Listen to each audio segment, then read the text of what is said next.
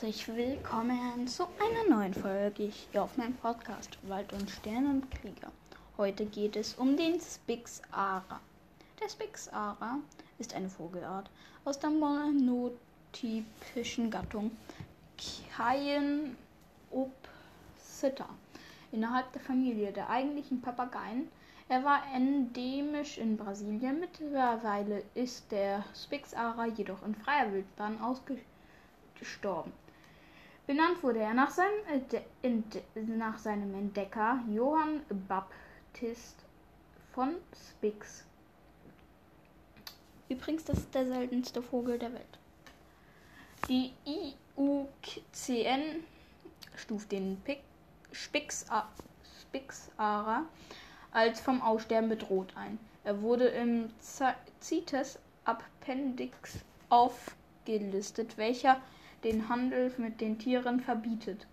Die letzte bekannte wildlebende Population, Population befand sich im Nordosten von Bahia, Brasilien, und der letzte bekannte wildlebende Spix Ara, ein Männchen, verschwand im Jahr 2000.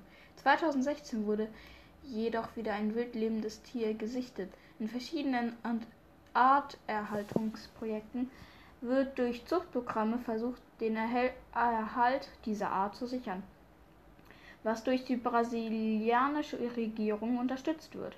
Das Departement der brasilianischen Regierung für die Erhaltung der Biodiversität leitet das Projekt Ararinha Azul, welches mit einem Plan zur Auswilderung sobald wieder genügend Nachzuchten und Lebensraum vorhanden sind, dieser Spezies verknüpft ist. Systematik. Ordnung Papageien. Familie eigentliche Papageien. Tribus Neuweltpapageien. Gattung Spixaras. Art Spixara. Wissenschaftlicher Name der Gattung Cyanopsita.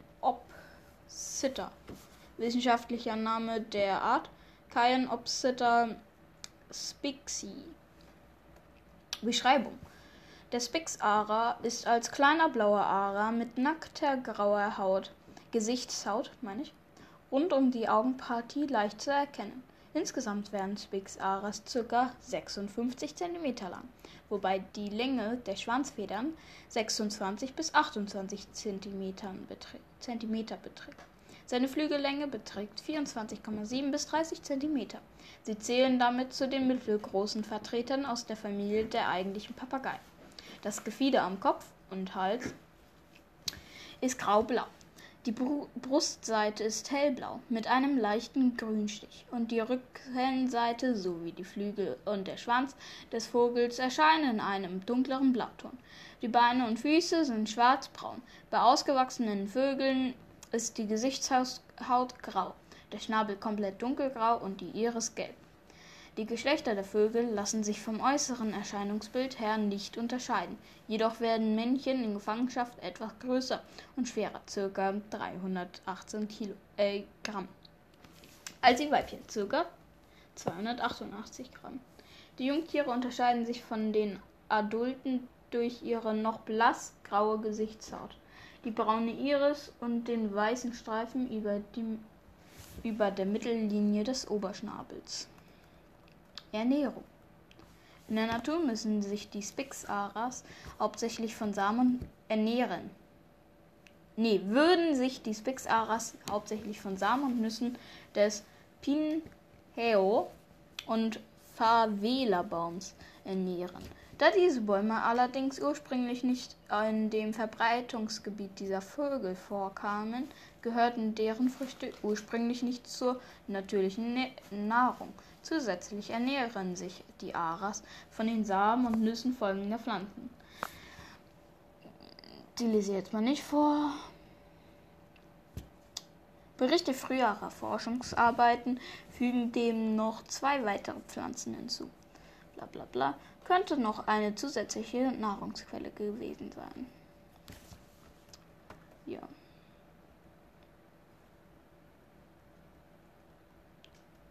Ja. Ähm,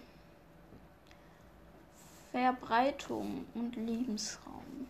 Sein ursprüngliches Verbreitungsgebiet lag in Brasilien, in Bu im Bundesstaat Bahia und, an, und angrenzenden Regionen. Ursprünglich waren diese Vögel in den Waldlandschaften und Abflussbecken des Rio São Francisco und im Trockenwald der Caatinga verbreitet. Das Verbreitungsgebiet muss von jeher klein gewesen sein und sich vermutlich auf die Galeriewälder entlang des Rio São Francisco und seiner Nebenflüsse beschränkt haben.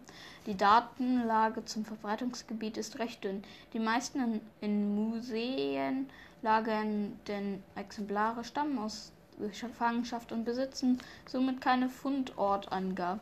Auch Berichte über die Beobachtungen wildlebender Spix-Aras waren von jeher selten. Ein Bericht von Ottmar Reiser datierte vom Juni 1903. Emil Kämpfer sichtete mit seiner Frau am Lake Panaguay Piaufi bei seinem Aufenthalt 1924 bis 1928 mehrere Gruppen Spix-Aras, die am See tranken. Eine weitere Beobachtung stammt aus dem Jahr 1974. 1975 sollte eine Expedition den Spix-Aras in seinen sollte eine Expedition den Spix-Ara in seinem natürlichen Lebensraum beobachten.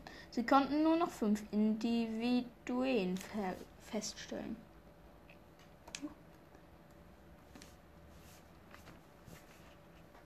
Ähm, zu der Seltenheit in freier Wildbahn trug auch ein offenbar lebhafter Handel während der 1970er und frühen 1980er Jahre bei. Mit zunehmender Seltenheit stieg dabei der Preis, den, Liebha den, den Liebhaber für den Erwerb eines Bix-Aras zu bezahlen bereit waren. 1985 lag der Preis bei 20.000 US-Dollar. Durch illegalen Fang und Verlust des Lebensraums nahm, der, nahm die Zahl der freilebenden Spix-Ares bis Anfang der 1980er stark ab. Seit etwa 19, äh, 1985 warnte die Arbeitsgruppe Papageien der Zoologischen Gesellschaft für Arten- und Populations äh, vor dem Erlöschen des Freilandbestands Freilandbestandes des Spixares. Ja, ähm. Ich werde gleich mal gucken, was es noch gibt. Was gibt's noch? Ähm.